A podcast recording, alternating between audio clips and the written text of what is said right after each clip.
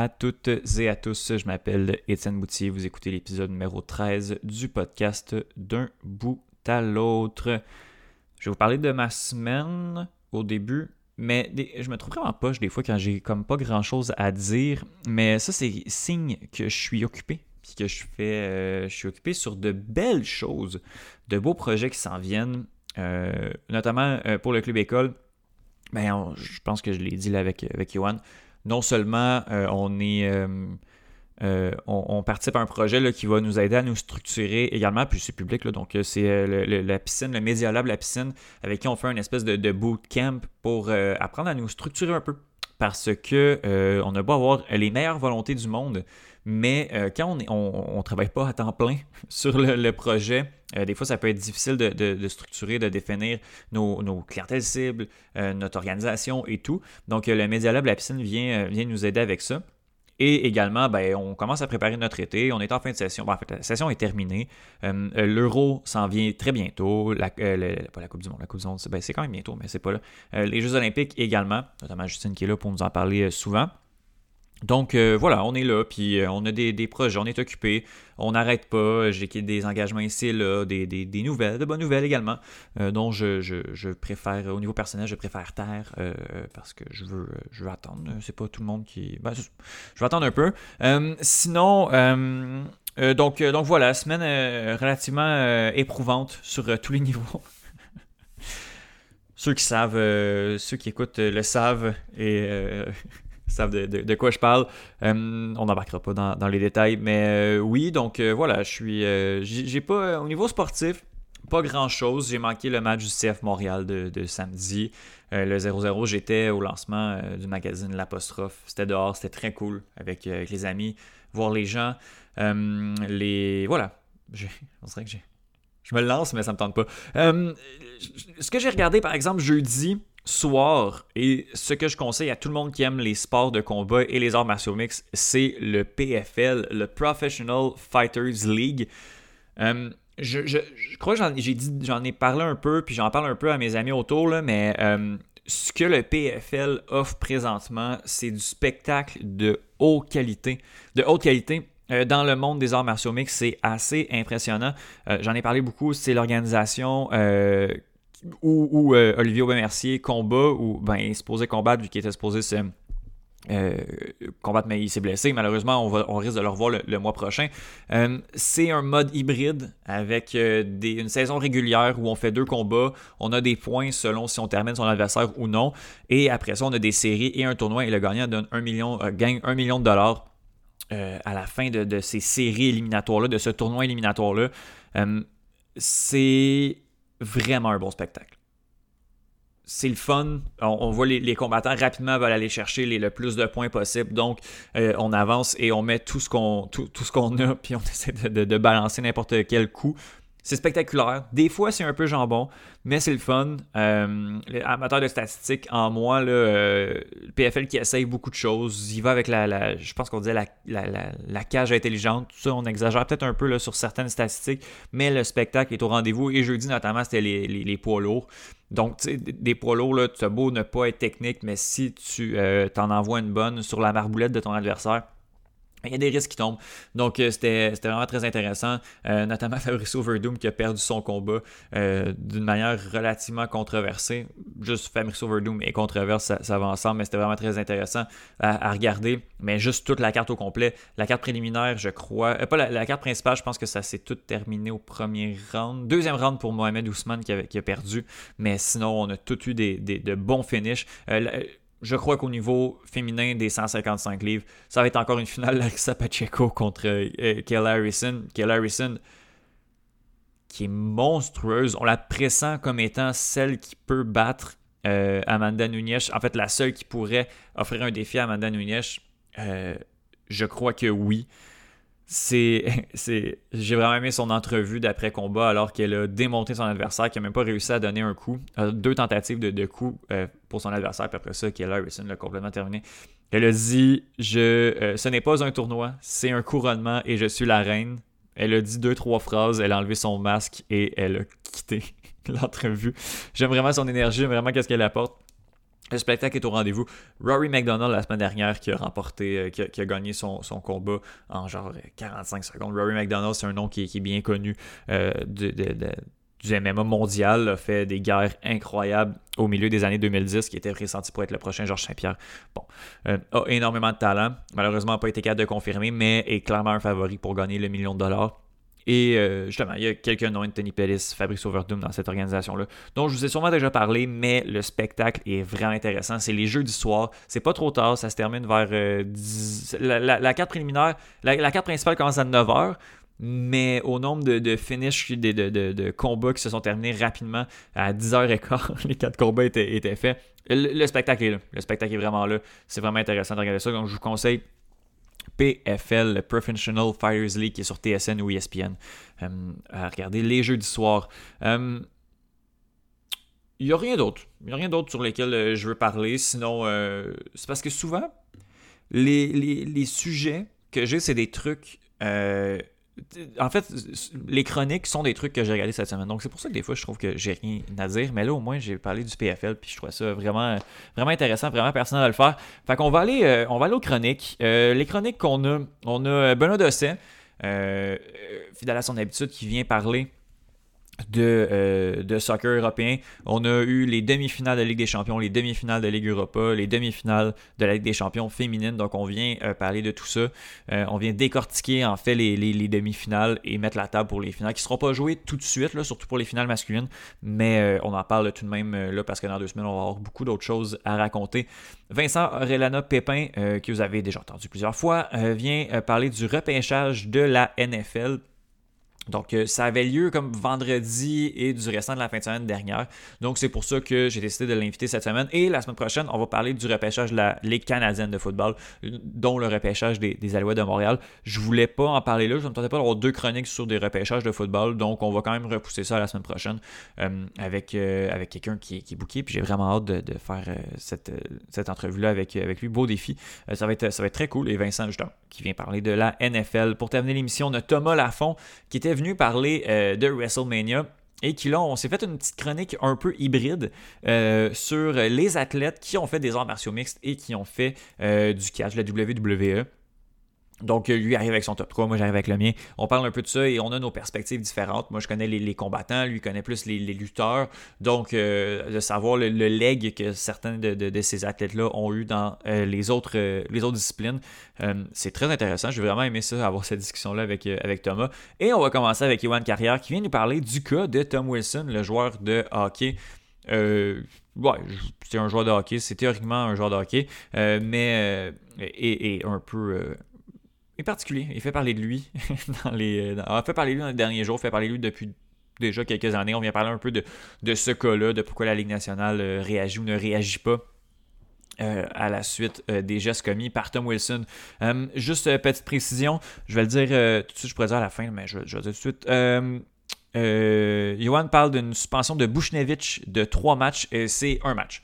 Donc, euh, juste question de, bien euh, mettre, d'être le plus factuel possible. Donc, voilà, c'est la petite, précision que, je voulais amener, on va le dire au cours de, la chronique. Donc, voilà, ce n'est pas trois matchs, c'est un match de la part de Bushnevich dans la chronique sur Tom Wilson, faite par Johan Carrière, qu'on va l'écouter à l'instant. Bon épisode!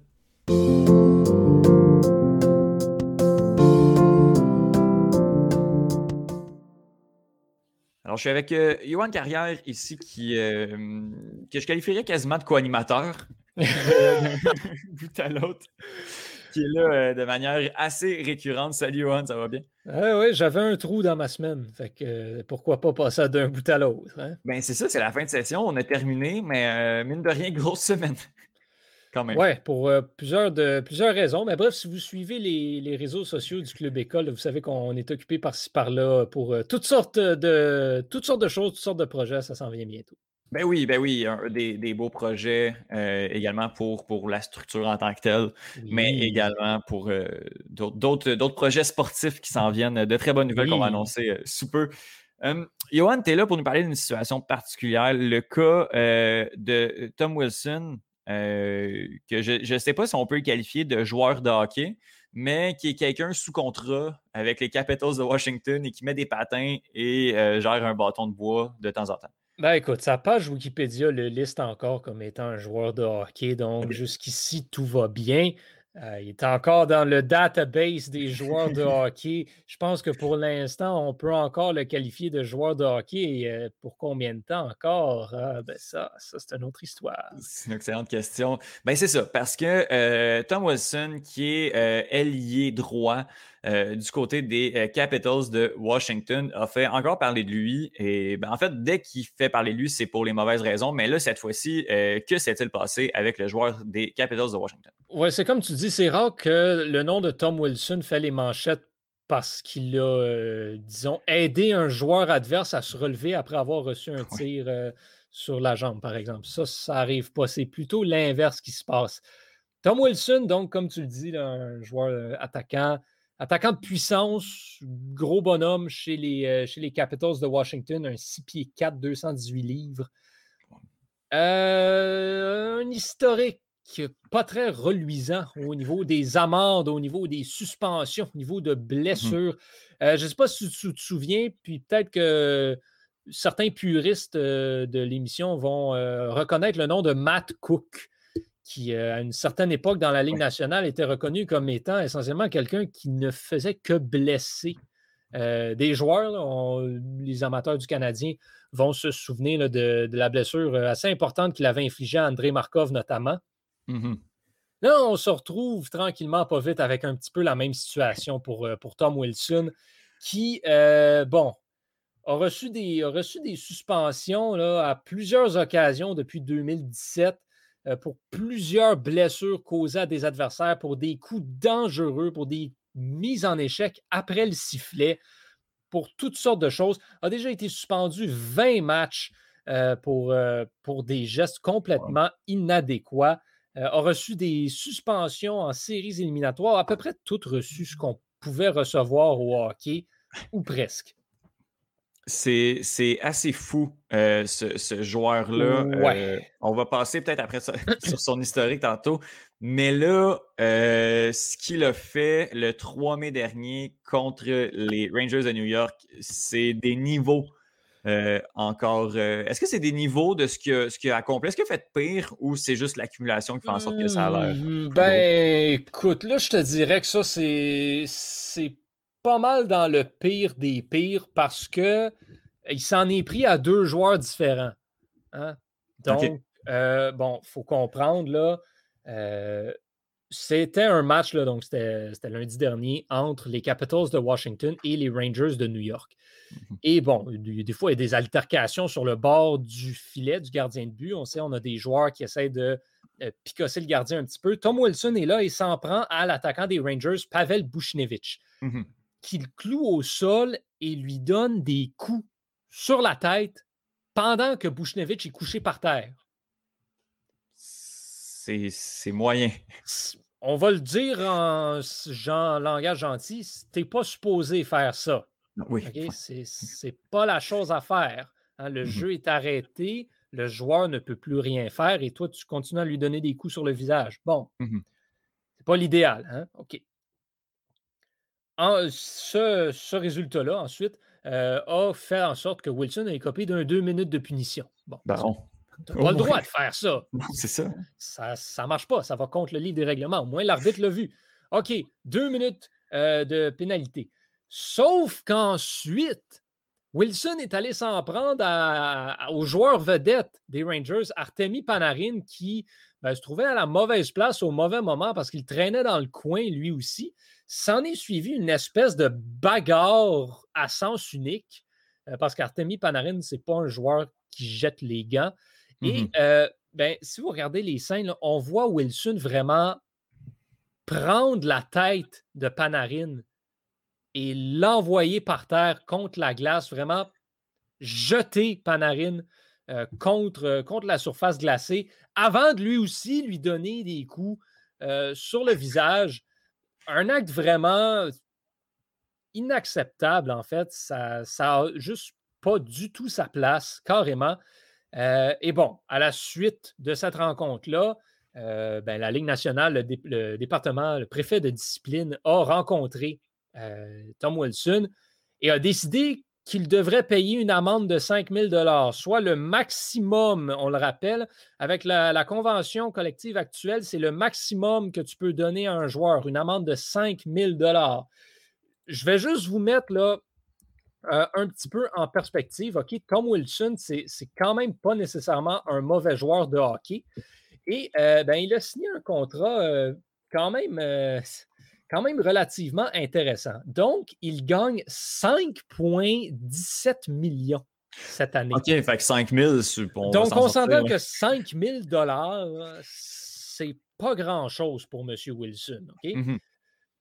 Mais euh, ça, c'est. Ben, ça, je trouve ça bizarre parce que justement, tu as dit que c'était un, excellent joueur. Ben, c'est pas un mauvais joueur. Euh, Tom Wilson a des statistiques qui sont vraiment pas gênantes euh, au cours des dernières années. Cette année, 13 buts, 20 passes, 33 points en 44 matchs.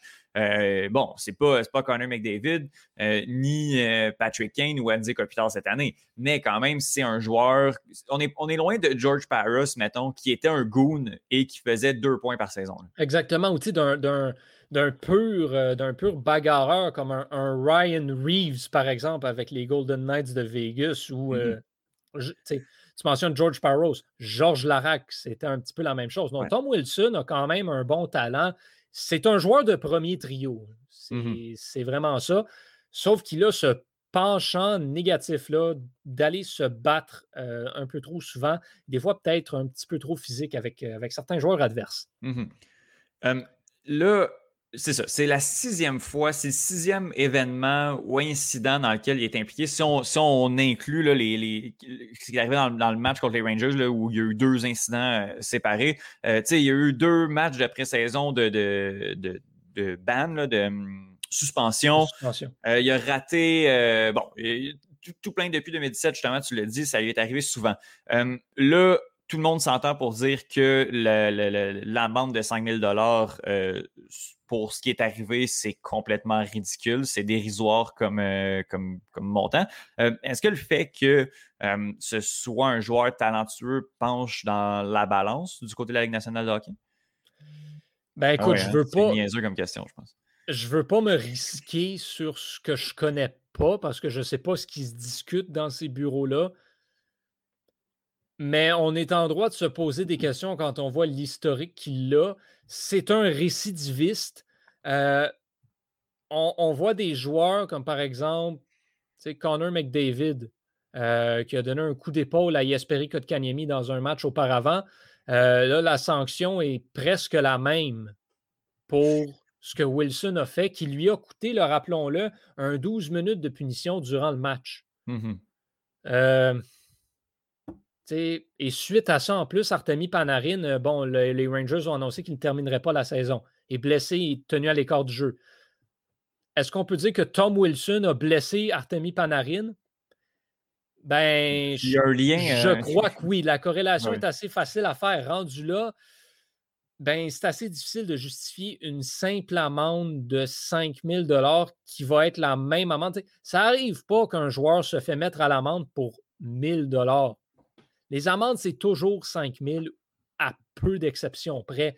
Donc, rendu là, tu traites un petit peu n'importe quelle situation de la même manière quand ça prend des proportions démesurées. Surtout que quand une situation comme ça arrive, le problème, c'est le match suivant entre les deux équipes. Et mmh dans le cas des Rangers et euh, des Capitals, ben, c'était mercredi.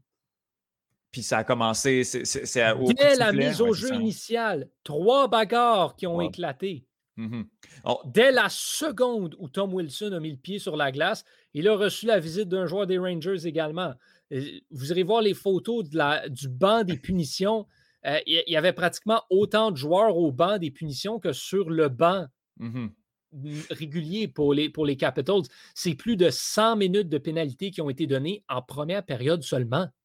C'est hallucinant. Euh, puis justement, de dialogue des, des, sanctions, des suspensions, parce que oui, on parle de l'amende qui est comme l'espèce de maximum donné par euh, accordé par l'Association des joueurs, qui est comme un, espèce de, syndicat. Oui, mais il y a des matchs de suspension qui auraient peut-être dû être donnés, puis ça évite des, euh, des scènes dignes de, de slap shot ou de, de goon si ben, on, sévit. Ce C'est pas la première fois que ça arrive cette année dans la Ligue nationale. Non, non, non, non, mais c'est parce qu'on dit vouloir protéger les joueurs du côté du département, mais qu'est-ce qui est. Tu sais, un, là, tu ne, tu ne protèges pas tes joueurs en envoyant le message que ce que Tom Wilson a fait, ça vaut seulement une amende de 5 000 Et en plus, ben, tu dois vivre avec le code. Si Tom Wilson avait été suspendu pour le reste de la saison, incluant les séries éliminatoires, par exemple, ben, il n'y en aurait probablement pas eu de problème dans le mm-hmm. match de mercredi. Au lieu de ça, on a eu le droit à un bain de sang au cours duquel Pavel Bouchnevich, justement, il a été d'un double échec au visage gratuit d'Anthony Manta. Et là, on vient d'apprendre que ça vient de lui coûter trois matchs de suspension. Mm-hmm. ça, ça, crée jurisprudence également. Quand on voit que des gestes comme ce que celui de Tom Wilson a fait, puis qu'on n'agit pas, ça, laisse aussi. Ça crée jurisprudence dans, l'optique où ben, quelqu'un qui veut le refaire peut se fier au cas mm-hmm. de Tom Wilson, euh, quelqu'un qui a le talent de Tom Wilson. Parce que si c'était arrivé euh, un joueur du, Canadien quelconque, un Paul Byron, euh, cette année, ce, gars-là aurait eu à tout le moins des matchs de suspension. Ben, probablement. On serait, on serait en, droit de se, de se demander ça. Tom Wilson, Tom Wilson ramène de l'argent. Tom Wilson est extrêmement adoré à mm-hmm. Washington. Donc, il y a des partisans qui achètent des billets pour aller voir jouer Tom Wilson. Il y a des gens qui achètent des chandails de Tom Wilson. On achète des bobbleheads de Tom Wilson. Mm-hmm. Donc, c'est ça. Paul Byron, euh, c'est un exemple. Ou sinon, j'enlève rien à George Parros, par exemple. George Parros, il ne rapportait pas beaucoup d'argent à mm-hmm. la Ligue. Tom Wilson, il rapporte beaucoup d'argent aux Capitals, par contre. Parlant de, parlons de George, de George Paris, euh, justement, j'ai mentionné ce nom-là, on le mentionne parce que c'est le préfet de discipline, c'est ça? C'est celui qui est à la tête du comité euh, de, du comité de, le, Department of Safety, donc le département de la sécurité des joueurs euh, pour, donc, c'est lui qui écoute les appels, c'est lui qui est, vraiment, justement, le, préfet de discipline, on peut appeler ça comme ça, pour les gestes qui vont aller en appel ou vont être pour euh, discuter pour une suspension ou du moins une amende. Mmh Et oui, donc c'est lui qui est à la tête de cela parce qu'on se disait, ben, George Parros, c'est qui de mieux placé qu'un ancien bagarreur pour comprendre les effets néfastes que ce type de hockey peut avoir? Malheureusement, là, ça fait quelques situations qu'on lui reproche cette année au sein, de, au sein des équipes de la Ligue nationale de hockey. Et là, ben, j'imagine c'est sur ça que tu veux t'en aller. Là, les Rangers de New York, suite à cette mmh altercation-là, ont été un pas plus loin euh, en, sortant un communiqué de presse dans lequel ils réclamaient la, la, démission de George Parros, en fait, dans lequel ils demandaient à la Ligue nationale de démettre Parros de ses fonctions. Et euh, ben, pas, ce ne sont pas mes mots, ce sont les leurs, en jugeant qu'il était inapte à poursuivre son travail. Ce qui est un peu fou parce que, bon, il va falloir étudier le code figure des Rangers de New York qui, je trouve, au niveau communicationnel, euh, est excellent. Euh, depuis quelques années, que ce soit justement au moment où ils ont, ils ont envoyé une lettre aux partisans disant que oui, l'équipe était pas bonne, de patienter un peu, qu'on allait peut-être subir ça pendant une ou deux saisons, mais que d'ici trois, quatre ans, ça serait réglé. Euh, notamment, là, on sort ce communiqué-là qui détonne. Habituellement, les, équipes de la Ligue nationale, tout est très léché, tout est très droit, euh, tout ça, va dans la, sens. Ça a été très rapide comme réponse de la Ligue nationale de hockey parce que voilà que les Rangers sont mis à l'amende pour 250 000 voilà. pour ce communiqué-là. Voilà. Mais le mot est sorti par contre, et ben, c'est ça qu'on a vu. On n'a pas eu beaucoup de support de la part des autres équipes en soutien. Il n'y mm-hmm. a pas aucune autre formation qui a sorti un communiqué euh, du genre. Et là, en plus, ben, chez les Rangers, là où ça a dérapé, c'est qu'on a congédié euh, le, directeur général, on a congédié le, président. Là, c'était, là, c'est, le timing était, disons, un petit peu, euh, un petit peu étrange. Les coïncidences étaient plus ou moins, mmh euh, plus ou moins bonnes. Surtout que ben, il faisait un excellent travail depuis quelques années. Là, selon ce qu'on entend, ça n'aurait pas de lien avec le communiqué qui est sorti. Mais pourquoi est-ce que tu congédies ton directeur général à trois jours de la fin de la saison? Bizarre. Bizarre. Puis justement, on comprend pourquoi les équipes de la Ligue nationale, habituellement, tout est léché parce que euh, la Ligue nationale a imposé une amende de Un quart de million de dollars. Ceci dit, les Rangers de New York sont une équipe extrêmement riche ah, qui peuvent se le permettre. C'est sûr qu'on ne verra pas les Hurricanes de la Caroline ou les Panthers de la Floride aller sortir un communiqué du genre. Mais des équipes comme les Maple Leafs de Toronto, comme le Canadien de Montréal, s'ils voulaient, pourraient peut-être causer un plus gros splash, si tu me permets l'expression, parce qu'ils pourraient se le permettre de mmh payer cette amende-là.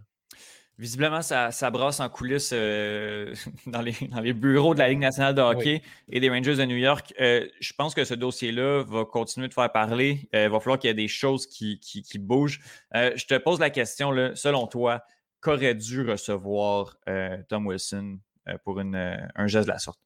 Ben, écoute, il y a beaucoup de facteurs à prendre en, en considération.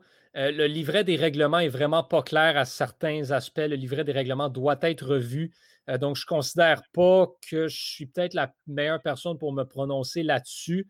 Mais je pense que si tu veux passer un message, si tu dis que tu veux protéger tes joueurs, que tu ne veux pas que ce genre de comportement se reproduise, bien, il doit y avoir une façon d'interpréter le livret des règlements pour que tu puisses suspendre Tom Wilson pour le reste de la saison et l'entièreté des séries éliminatoires. Là, mm-hmm. c'est sûr que le timing est moyen parce que tu ne peux pas. C'est un peu compliqué de lui donner une suspension, mettons, pour la moitié de l'année quand il reste deux matchs. Mm-hmm. Euh, ceci dit, par contre, on l'a vu avec Rafi Torres dans le passé, qui lui a vraiment été suspendu 41 matchs carrément mm-hmm. euh, à un moment donné dans sa carrière. Mais encore une fois, on vient au point, Rafi Torres, n'était pas un excellent joueur de hockey. C'était quelqu'un qui était là pour ses points plus que pour son bâton. Mmh oui, justement. Je pense que je pense qu'il y a une justice à deux vitesses présentement du côté et ensuite, ben, tout le côté suspendre pour les séries éliminatoires, ben, si les Capitals jouent quatre matchs, se font balayer au premier tour, ben, la suspension ne vaut plus rien. C'est s'ils se rendent à la Coupe Stanley, par contre, que là, ça fait mal. Donc, c'est un peu difficile de, de jauger l'impact qu'aurait une suspension du genre. Mais moi, personnellement, si j'ai à me prononcer, euh, je crois que ce geste aurait mérité une suspension pour les séries éliminatoires. Euh, je, suis d'accord avec toi. Je pense que le côté récidive qui est pour, euh, pour beaucoup, là, puis la Ligue nationale. C'est surtout ça. Il a déjà été suspendu 20 matchs pour presque la même chose, sinon même moins pire. Particulier comme, comme situation. Yvan Carrière, merci beaucoup d'avoir d'être venu mettre la lumière sur la situation Tom Wilson. Ben, ça me fait bien plaisir. Merci à toi.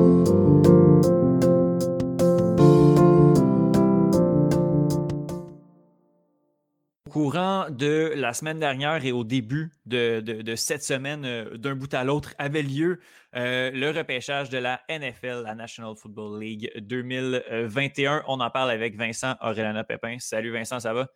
Oui, toi? Oui, ça va très, très bien, merci. Vraiment content que tu sois de retour à l'émission. on en a parlé un peu à Retour en force, mais je veux qu'on approfondisse certains dossiers. Euh, tu l'as dit toi-même, quand on regarde le top 15 du repêchage de la NFL, euh, les corps arrière sont euh, à l'honneur, notamment les trois premiers choix qui ne sont que des corps arrière. en premier lieu, je veux savoir justement à quel. je ne regarde pas habituellement les, les, repêchages des autres années. Est-ce que c'est normal d'avoir, là, j'ai quoi, j'ai 6, 7 corps arrière dans le top 15? 5. 5 dans le top 15. Et euh, non, c'est pas normal d'en avoir 5 dans le top 15, mm-hmm. malgré le fait qu'on en voit de plus en plus dans, euh, dans, le haut de la première ronde.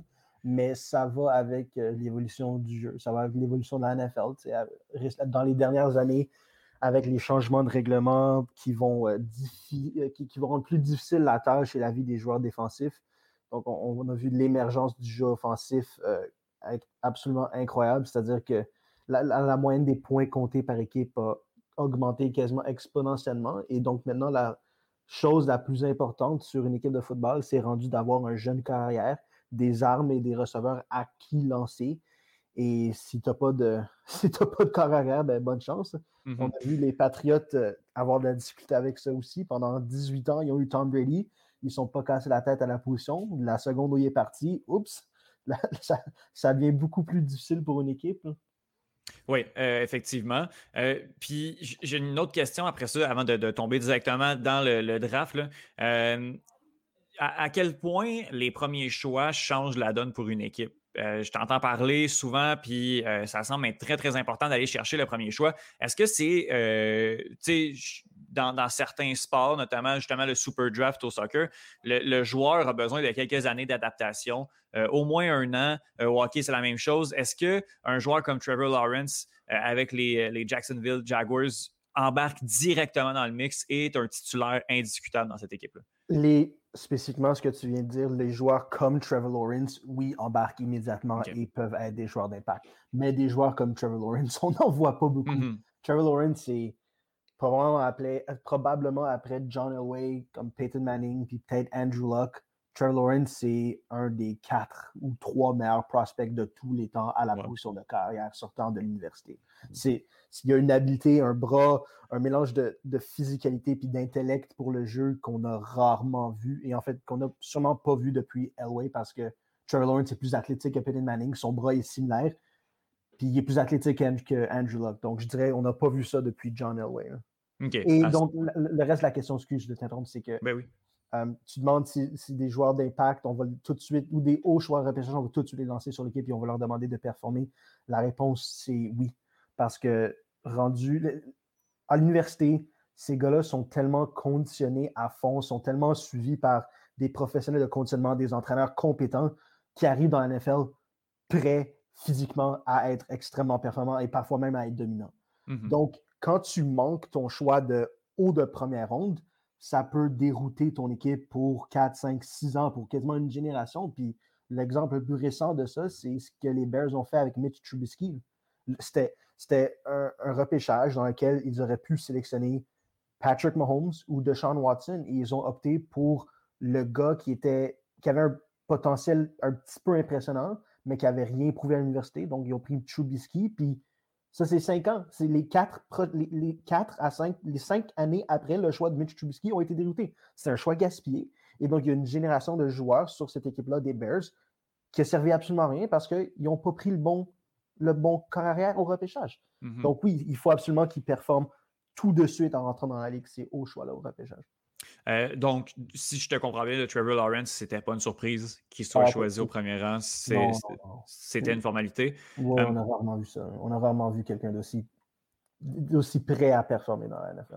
OK, on va, regarder ça. Ben justement, c'est quoi ça peut quel peut être son impact sur les, les euh, Jaguars de Jacksonville, euh, l'équipe qui a terminé dernière, si elle a le premier choix. Est-ce que c'est une équipe qui peut se qualifier pour les playoffs de fin de saison avec un joueur comme Trevor Lawrence dans l'alignement? Non, je pense pas. je pense pas cette saison. Oui, Trevor Lawrence est extraordinaire et j'ai l'impression qu'il va être vraiment bon dans la l'affaire. Il va probablement faire un milliard de dollars en contrat et aussi en, commandite par des compagnies de shampoing parce qu'il y a une crinière dorée. Ah oui, il est beau, il est beau, bonhomme. Ah, Pantene ou Neutrogena ou L'Oréal va dire ah voici un milliard de dollars, on veut être ton shampoing. Il va dire d'accord. C'est ça. Mais oui, lui, même s'il performe à un niveau élite cette année, je pense pas que Jacksonville, que les Jaguars ont, le reste de, la formation nécessaire pour amener cette équipe-là dans les séries. Parce que, oui, ils sont allés chercher Travis Etienne, qui était, à mon avis, le meilleur running back, le meilleur porteur de ballon du repêchage. Mais à part ça, ils n'ont pas vraiment amélioré leur receveur. Oui, ils ont euh, DJ Chark puis Didi Westbrook, mais après ça, ça score. Ce pas des joueurs de talent après ça. Leur défensive est suspecte. il y a deux, trois ans, il y avait la meilleure défensive de la ligue avec les Telvin Smith, les Miles Jack, euh, les Calais Campbell, mais tous ces gars sont partis ou ont eu des blessures quand même importantes qui ont dérouté leur carrière et ils n'ont plus ça, ils n'ont plus la défensive nécessaire pour porter sur leurs épaules une offensive qui va être cette année assez inexpérimentée. Mm-hmm. Euh, le deuxième chose du repêchage, euh, Zach Wilson euh, de New York, mon équipe, je ne sais pas pourquoi, mais c'est mon équipe. est-ce que, justement, je te repose la question, est-ce que c'est est une surprise en deuxième position? C'était mérité, on, on, connaissait pas mal le top 3. Là. Ce n'est pas une surprise, mais je suis un de, un, de ceux qui disent que ce n'est pas mérité. Trevor Lawrence, c'est une commodité que tout le monde connaissait. Va, on sait qu'il va être bon. Trevor Lawrence, pardon, Zach Wilson, on s'attend à ce qu'il soit bon parce que son jeu a certaines similarités avec Patrick Mahomes. Quoi? à quel moment est-ce qu'on a décidé de mettre côté des gars de talent, des valeurs sûres qu'on a vues pendant des années comme Justin Fields, puis de préférer des gars qui ont des similitudes avec la meilleure carrière au monde? Hey, Patrick Mahomes, il y en a un dans l'histoire du monde. Mm-hmm. C'est quoi l'affaire? Parce qu'il a joué au baseball, parce qu'il a un gros bras, puis il est capable de lancer à des angles différents. On, le compare à Trevor, Non, c'est complètement stupide. C'est comme si un joueur sortait de la Ligue générale majeure du Québec, parce qu'il avait un bon coup de patin, on disait ah ben, on peut le comparer à Connor McDavid. Mm-hmm. Non, arrêtez-moi ça tout de suite. Oui, il y a du potentiel, mais il ne faut pas préférer le potentiel à des valeurs sûres comme Justin Fields qui a dominé pendant deux ans dans une des meilleures conférences, de la, non, dans la deuxième meilleure conférence universitaire aux États-Unis. Mm-hmm. Tu, parles de Justin Fields. Euh, il a été choisi très bas, très, très bas quand même. Ben, je sais pas. Ben, moi, je pensais qu'il aurait dû être le deuxième carrière pris dans le repêchage, mm-hmm. mais le consensus, c'est qu'il allait glisser plus que ça. Le consensus, c'était qu'il allait partir quatrième, possiblement cinquième, après euh, Mac Jones et euh, Trey Lance également. Et c'est pour des raisons complètement ridicules, des raisons stupides. C'est des gens qui, qui avaient trop de temps à perdre, qui avaient trop de choses, pas assez de choses à faire, qui ont décidé qu'ils allaient regarder son tape de, derniers, de ces derniers matchs de, ces deux dernières années. Puis ce qu'ils ont vu, c'est qu'il y a un peu de difficulté lorsque son sa première lecture du jeu n'est pas là, il y a de la difficulté à en trouver une seconde. C'est complètement stupide. Le gars, le gars fait 6-3. Il a le cul gros comme Kyle Larry. Donc, les défenseurs qui essaient de le mettre par terre vont juste rebondir sur lui. Puis en plus, il court un 4-4. Combien? Je pense qu'il y a deux carrières dans trois carrières dans l'histoire de la NFL qui ont couru plus vite que lui. Robert Griffin III, Lamar Jackson, puis Michael Vick. Puis en plus, Justin Fields, c'est un mastodonte, c'est un gigantesque étalon. Il va juste dominer et les gens à Chicago sont extrêmement chanceux et extrêmement heureux d'avoir échangé un choix pour monter jusqu'au 11e rang pour sélectionner ce gars-là parce qu'il va être bon pendant 15 ans. Et mon Dieu, que la ville de Chicago en avait besoin parce que historiquement, oui, ils ont, des, ils ont les meilleurs défensifs de tous les temps dans la NFL, mais ils ont probablement la pire histoire de tous les temps en mhm. termes de carrière parce qu'ils ont gagné en 85 avec le meilleur défensif de tous les temps. Je ne sais même pas c'était qui leur carrière. Puis, quand, quand ton meilleur carrière de l'histoire de ta franchise, c'est Jay Cutler, puis ton deuxième meilleur carrière, c'est Rex Grossman, puis ton troisième meilleur carrière, c'est euh, Russell Wilson qui, une fois, a mentionné peut-être qu'il voulait aller à Chicago c'est pas un bel historique euh, en termes de, à, cette position-là. Et donc, je pense qu'ils vont être très satisfaits de ce choix-là. Puis, ils ont attendu assez longtemps pour euh, un sauveur à cette position. Cool, cool. Euh, au, vu du repêchage, au vu de tout, est-ce qu'il y a une équipe qui est sortie du lot, qui est allée chercher? Tu sais, Justin Fields est sorti quand même relativement euh, bas sur, ce à quoi on s'attendait. Est-ce que ce serait les mm-hmm. Chicago Bears qui ont gagné le repêchage? Qui, qui a gagné? Puis c'est qui, selon toi, également ta déception du repêchage? Moi, je pense que c'est. Je me suis plaint du choix du deuxième choix, overall des Jets, mais mm-hmm. je pense que c'est eux qui ont gagné le draft. Parce que c'est pas le choix que j'aurais fait, mais si s'il complète ou s'il arrive à peut-être la moitié du potentiel qu'on lui donne, il va être bon. Mais c'est les deux choix ensuite des Jets que je pense qui ont été très impressionnants. Ils sont allés chercher, euh, ils ont échangé, ils, choisissaient le deuxième, puis ensuite ils ont rééchangé un, choix pour remonter au 14e, au 14e rang, puis ils sont allés chercher Elijah Vera Tucker, qui est un garde offensif de University of Southern California, de USC, les Trojans, qui était considéré un top 3, top 4 à cette position-là.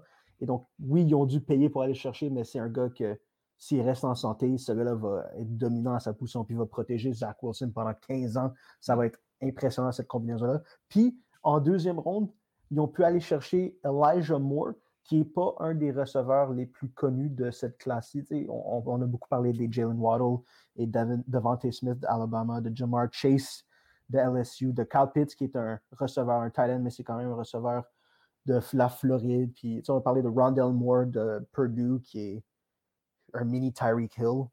On n'a pas beaucoup parlé d'Elijah Moore, mais ce qu'on sait de l'université dont il est sorti, Ole Miss University, au Mississippi, on sait que dans les dernières années, cette université-là produit des talents exceptionnels à la position de receveur. Dans les dernières années, on parle de DK Metcalf, puis AJ Brown qui joue respectivement pour les Seahawks et les Titans. Puis ces gars-là sont sortis et immédiatement, ils étaient de calibre Pro Bowl. Immédiatement, ils ont été extrêmement physiques. Puis il y a très peu de, défenseurs dans la ligue qui sont capables de les couvrir malgré leur jeune âge. Et un gars comme Elijah Moore qui a étudié, si on veut, sous eux pendant des années. Oui, il est plus petit, oui, il est, pas aussi, il est plus petit que les deux, puis il n'est pas aussi rapide que les deux, mais il est smart, il est super intelligent, il travaille dans le slot, c'est-à-dire c'est un receveur approché. Et moi, je pense qu'il va être très, très, très bon dans la, dans la NFL, puis tu combines ça avec Jameson Crowder, qui est également un receveur rapproché de l'autre bord de la ligne, tu compares ça, tu, rajoutes ça à Corey Davis, qui est 6'4, 210 livres de muscle, que tu mets ex, euh, comme receveur éloigné, puis leur, euh, leur, leur profondeur à cette position-là est impressionnante. Et je pense que la seule chose qui manque pour que cette offensive soit prolifique, c'est un, c'est un porteur de ballon et pas nécessairement, pas besoin d'être pas besoin d'un porteur de ballon élite, porteur de ballon élite, pardon, mais mhm. d'un porteur de ballon talentueux. Je pense qu'il manque juste ça, puis je pense que ça, ça se trouve quand même aisément euh, en agence libre. Mhm. Euh, et au niveau des déceptions, est-ce qu'il y a une équipe qui, a mal repêché ou qui n'avait pas les choix nécessaires pour bien recruter? Je pense que ça a été. Hum, regarde, au niveau du repêchage, euh, les Ravens ont eu un repêchage moyen, si on veut, mais c'est ce qu'ils ont fait le, jour ou deux jours avant le repêchage qui est déboussolant et que je ne comprendrai jamais. Ils ont échangé un des meilleurs gardes offensifs de la ligue, Orlando Brown Jr., c'est pas qu'ils l'ont. Regarde, s'il avait échangé à une mauvaise équipe, c'est une chose, c'est stupide, mais c'est pas impardonnable. Mais ils l'ont échangé aux Chiefs de Kansas City, qui est un de leurs plus gros rivaux, et une des meilleures équipes. Ah. Puis tout ce dont les, les Chiefs ont besoin, c'était justement d'une amélioration à cette position-là. Puis ils leur ont juste donné un des meilleurs parce qu'ils ne voulaient pas le payer. Est-ce que tu me niaises? Mm-hmm. Qu'est-ce que tu fais? C'est comme si l'Avalanche du Colorado disait ben, on ne veut pas payer Nathan McKinnon on va le donner aux Oilers, on va donner à une autre bonne équipe. Qu'est-ce que tu fais? Tu ne donnes pas tes meilleurs joueurs aux autres meilleures équipes. Comment? Les mhm. Chiefs vont se retrouver, ils viennent de signer Mike Remmers, ils se retrouvent avec Orlando Brown Jr., puis ils vont signer, ben, ils vont signer, ils vont retrouver Jérémy, du, euh, Jérémy euh, Laurent, Laurent. Tardif, qui a pris une année sabbatique pour euh, aider, Dieu merci, dans la pandémie. Ben, lui, il mhm. va retourner, puis il est solide. Donc, tu, viens de donner une, autre, une autre personne pour protéger le meilleur carrière au monde. C'est stupide. Donc, leur, repêchage n'a pas été stupide. C'est ce qu'ils ont fait avant le repêchage qui est complètement imbécile. Euh, est-ce que euh, Mac Jones a le potentiel de remplacer Cam Newton qui n'a pas été capable de remplacer Tom Brady chez les Patriots de la Nouvelle-Angleterre? Euh, il va, il va certainement remplacer Cam Newton. Je ne sais pas s'il va remplacer Brady. Très peu de gens peuvent le faire, mais il va sans aucun doute remplacer euh, Cam Newton, malgré le fait que Bill Belichick a dit que notre partant jour 1, c'est Cam Newton. Regarde, j'adore Cam Newton sur l'année 2015, quand il a gagné le MVP, puis que ses Panthers ont perdu un match pendant la saison régulière, puis ensuite ont perdu contre les Broncos. As-tu les Broncos? Ouais, contre les Broncos dans le Super Bowl. C'est une année incroyable, mais depuis cette année 2015, il fait rien de particulièrement impressionnant. Et ce qu'il a fait l'année passée, c'est c'est quasiment triste. On parle d'un gars qui a dominé pendant longtemps. On parle d'un gars qui que s'il avait continué sur la lancée, il aurait pu faire le temps de la renommée, mais ce qu'il a fait l'année passée, puis c'est pas nécessairement de sa faute, c'est son épaule. Il est juste plus, son épaule maganée ne lui permet simplement plus de faire les lancers nécessaires pour performer à un haut niveau dans la ligue. Le mm-hmm. nombre de fois que j'ai regardé les Patriots l'année passée, puis que les, juste les passes de Cam Newton rebondissaient par terre avant de se rendre au receveur. Puis c'est pas de sa faute. Il, était, il est juste physiquement plus capable de le faire. Mhm. Je pense que dans les deux premiers matchs l'année passée, il a lancé pour peut-être cinq touchés, une interception. Puis le reste de l'année, il a lancé quatre touchés. Il a lancé neuf touchés toute la saison. Hey, c'est pas du pee on a besoin de quelqu'un qui est capable de lancer la, balle plus loin que 15 verges. Ah si ça continue, ce sera pas long. Je te promets que Bill Belichick n'hésitera pas une seconde si la tendance se poursuit avec Cam Newton, de le retirer du jeu puis de plugger Cam Newton, euh, Cam Newton, de plugger Mac Jones dans l'alignement.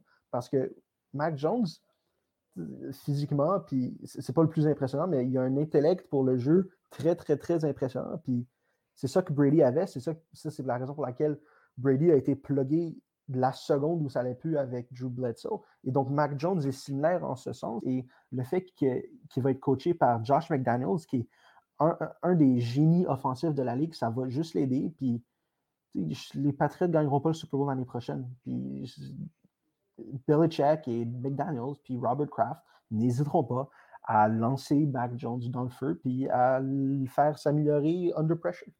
ça va être une belle compétition euh, à suivre, euh, assurément. Euh, en terminant, Vincent, je veux qu'on parle du Québécois qui a été repêché en troisième rang, au 74e rang par l'équipe de football de Washington, Benjamin mm-hmm. Saint-Just. qu'est-ce que tu peux nous dire sur ce joueur et qu'est-ce qu'il peut apporter à l'équipe? Ben, je peux te dire qu'en partant, il a pris une très, très, très mauvaise décision le jour où il a décidé de transférer de Michigan à Minnesota. Mmh. Parce que Wolverines all the way. Mais non, j'imagine qu'il ne devait pas avoir beaucoup de temps de jeu à Michigan. Ça, c'est ton cœur qui parle ici. Là. Ah, absolument. Non, mais il est allé à Minnesota. Minnesota qui a quand même très bien joué l'année passée. Ils ont un jeune entraîneur euh, inspirant. Il est vraiment, vraiment bon. Puis ça va être, il va être là pour longtemps. Mais lui, donc, il, il joue corner. Il, joue, il couvre les receveurs adverses. Il a été repêché par les Redskins. Non, pardon par l'équipe de football. Oui, oui, exact. L'équipe de, football. Oui. Et donc, je pense que le scouting report sur lui, ce que les gens disent, c'est qu'il fait 6-2, 6-3. Il n'est pas particulièrement costaud, pas particulièrement rapide, mais il est super intelligent, puis il ne perd pas les balles 50-50. C'est-à-dire que il, va être assez rapproché, puis il est assez en mesure de rester collé au receveur adverse que lorsque la balle s'en vient et que les deux joueurs ont une chance d'attraper le ballon, il est assez physique, puis il a assez d'hargne pour ne pas perdre beaucoup de, ces opportunités-là. Il ne va pas nécessairement faire beaucoup d'interceptions, mais il va rentrer sa main au bon endroit, puis il va empêcher l'autre joueur d'attraper la passe. Puis je pense que c'est ça qui est le plus important. Il est plus, il est plus euh, zone que press. Mm-hmm.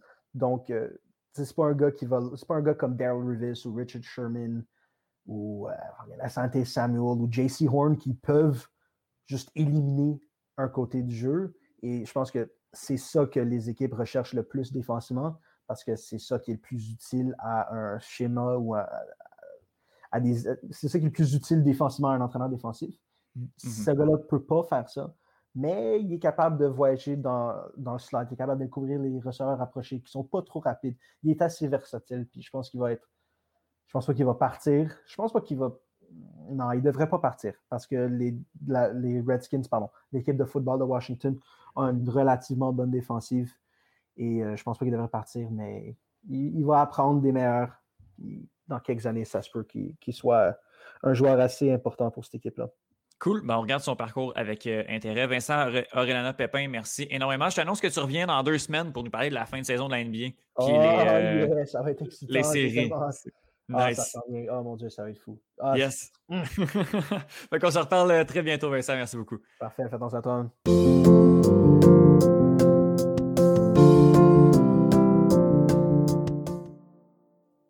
On a eu le droit à une semaine. Euh, on dirait que les, semaines sportives, cette fois-ci, le deux semaines, euh, c'était pas. On n'a pas jasé juste de, ce qui s'est passé sur le terrain, mais là, cette fois-ci, on devrait. On va parler des euh, finales des compétitions européennes qui, dont on connaît maintenant les affiches avec Benoît Dosset. Salut Benoît, ça va bien? Salut Étienne, ah oui, ça va. Merci, le plaisir pour moi de te retrouver. Toujours plaisir partager, mon ami. donc voilà, première finale, euh, ben pas première finale, mais la première finale dont on va parler, euh, celle de la Ligue des champions de l'UEFA, une finale comme il y a deux ans, 100% anglaise entre Manchester City et Chelsea. Euh, juste avant de commencer, je te disais, je ne comprends pas qu'est-ce que Chelsea fait là, mais ils sont là, puis ça va être le fun. Mais l'équipe de Thomas Tourel a eu de très belles demi-finales. Oui, tu l'as dit, c'est entre guillemets la surprise parce qu'on ne s'attendait pas du tout au début des tirages au soir à voir Chelsea dans le dernier carré. En fait, déjà dans le dernier carré, et puis en finale, c'était une grosse surprise. Et c'est en même temps mérité, parce que quand on se souvient de, des analyses qu'on avait fait de la demi-finale, on disait que le Real de Madrid avait un léger avantage dans les pronostics par rapport à Chelsea, mmh mais que si Chelsea arrivait avec sa jeunesse à prendre le dessus sur le milieu de terrain du Real, ben, ils avaient leur chance de, de participer à cette finale-là.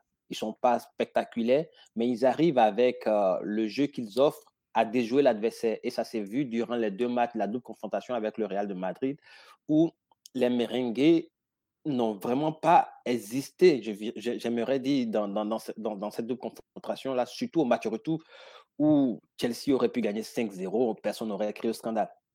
Mmh euh, euh, le, seul problème, oui, oui. Le seul problème pour Mason Mount et sa bande, c'est d'être réaliste au niveau de, de, la finition. Et le Real de Madrid est en fin de cycle, il faut qu'on se le dise. Zidane est allé en guerre avec ces, ces, gens-là, il a du mal à se séparer d'eux, à injecter des du sang neuf. On se demandait jusqu'à où ça allait arriver, au fait, jusqu'à où il pouvait tenir. Pour vrai, le Real en demi-finale de la Ligue des Champions, c'est inattendu, eu égard au parcours qu'ils ont eu même dans les phases de poule. C'était une équipe boiteuse qui a réussi à se sortir grâce à son expérience, mais on sent que l'usure de la saison s'est fait ressentir sur, la ligne droite. Et aujourd'hui, c'est en fait, ce n'est que justice, entre guillemets, pour la jeunesse de Chelsea qui, avec ce, nouvel entraîneur qui est Thomas Torel, a, réussi donc à, passer une autre cap, c'est-à-dire celle du réalisme. Avec Franck mmh Lampard, c'était, on essayait de mettre un bon jeu à place et on encaissait beaucoup plus. Et là, quand Turel est arrivé, c'est un football direct, tactique. On solidifie la défense avec un dernier rempart à Edouard Mendy qui est exceptionnel. Il joue pour la première fois la Ligue des Champions et il affole les, les, records avec euh, huit 8 clean sheets dans cette compétition. C'est du jamais vu pour quelqu'un qui débute cette, compétition-là. Et à l'attaque, en, défense, avec euh, la renaissance de, de, Thiago Silva, qui a été un, des ah, du PSG, mmh qui, vient solidifier cette défense-là, donner son expérience à la jeunesse, Rudiger et autres, qui profitent de son expérience. Et le milieu de terrain de Chelsea à, cette capacité-là d'étouffer l'adversaire. Et ça s'est vu dans, dans, dans, dans cette demi-finale où ils avaient des attaques à triangle qui mmh empêchaient le Real de Madrid réellement de respirer. Le Real n'a pas existé dans cette demi-finale, à vrai dire, à l'exception de Karim Benzema qui essayait de sortir l'équipe de l'eau. On a vu que le, Real est revenu avec des joueurs euh, qui ont passé toute une saison à l'infirmerie pour des raisons de blessure ou de Covid. Donc, c'est une équipe qui était à bout de souffle pour ceux-là qui jouaient parce que, à, l'image de Casemiro, qui était celui-là qui essayait de donc, euh, dynamiter le milieu de terrain à, côté de Modric et mmh aujourd'hui, on sent qu'il est sur la rotule. Oui. Casemiro est sur la rotule et il multiplie quelques fautes il n'arrive plus à mmh être percutant, à être aussi foudroyant que qu'on l'avait remarqué en début de saison. donc, Casemiro qui est diminué, Modric et Kroos qui sont aussi diminués. On parle de, donc, de, de, la, réserve en énergie. La défense qui est décimée. Et ça s'est fait ressentir avec même le retour de, de, du capitaine Ramos. n'a pas, pas, changé grand-chose. Ramos quelle que soit sa vista, quelle que soit sa maîtrise du football, on a senti qu'il était pas en jambes durant mmh cette, demi-finale retour-là. Donc, Chelsea, je dirais, sur l'ensemble de ces deux matchs, mérite réellement sa, place en finale et c'est mérité pour, pour les Blues. C'est mérité aussi pour Thomas Tuchel qui fait un tout petit peu, entre guillemets, une petite revanche à, avec, à son passage au Paris Saint-Germain où il a été en finale. Il devient par ailleurs le premier entraîneur à accéder deux fois de suite à une compétition, à la finale de la Ligue des Champions avec deux clubs différents. Pour lui, c'est une petite revanche. Il, a dit à Chelsea, il a cette liberté-là d'être entraîneur. Alors mmh qu'au PSG, c'était plus de la politique. Ça mmh montre un tout petit peu, donc, en fait, l'embarras qu'ont les entraîneurs de, de, de, de, coacher le PSG. On va revenir sur le cas du PSG bientôt. Mais moi, je dirais, dans l'ensemble, Chelsea mérite sa place en finale. Oui. Tu dit la bande de Mason Mount, c'est tout à fait approprié. Quel joueur. Tu as parlé du, du PSG qui a mis à part le premier but au, premier match, a jamais réellement été dans le coup euh, dans les 180 minutes que se sont joués les quarts de finale contre Manchester City. Paris a, on a senti une Mbappé dépendance, j'aimerais dire. Mbappé a eu un pépin physique en championnat avant le match aller ça s'est ressenti durant le match aller. Mmh durant le match aller, ils ont voulu nous faire croire qu'il s'était remis, mais il n'a pas existé du, tout face à Kai Walker et autres. La mmh défense de, de, de, de, City a muselé l'attaque de, Paris. Et on sait que c'est Mbappé, à ce moment-ci, qui est l'homme en forme de cette équipe-là. Comme tu l'as dit, à l'exception d'un tir, ils n'ont vraiment rien cadré. Ils ont tiré 4 fautes 14 fois sans jamais cadrer. Ils n'ont mmh jamais été menaçants pour la défense de, de, de, de, de Manchester City. Paris a, a, pêché aussi par, on va dire, l'individualité ah de, de, de, de, certains stars, à l'instar de Neymar, ah, qui décide à lui tout seul de vouloir faire le match alors que son, son, son, son sa mmh vista devrait normalement le permettre de faire jouer les autres. On s'était dit mmh ici, Paris a, n'a pas le collectif qu'il faut pour jouer. Ils ont des individualités. Et en matière de collectif, il n'y a que quatre joueurs qui essaient de jouer ensemble. Et eh bien, quand c'est comme ça, face à une équipe qui a une solidité avec un entraîneur assez tactique, qui mise sur le collectif et non sur les individualités, ça devient difficile. Ils mmh ont eu un Zichenko qui a bien fermé le côté et le, les Parisiens avaient du mal à s'exprimer. il y a, euh, j'oublie son nom qui m'échappe, le défenseur central, l'axe central. Oui. Euh, j'ai pas son, je, je son nom, je vais essayer de, te le retrouver. L'axe central qui a été tellement, tellement, tellement impressionnante dans, dans, cette rencontre-là. Et moi, je dirais que pour euh, Paris, c'est c'est tout à fait mérité cette élimination-là. Je veux parler de Ruben Diaz. Oui, oui, oui, qui, est énorme, John Stones. Oui, oui, Diaz a été vraiment énorme et je crois que c'est la belle affaire, en fait, mmh pour euh, Guardiola, qui, quand il est arrivé à City, a toujours essayé de stabiliser sa défense. Il a dépensé 400 millions depuis qu'il est là-bas pour essayer de trouver une bonne défense. 400 mmh millions aujourd'hui, il a cette défense-là.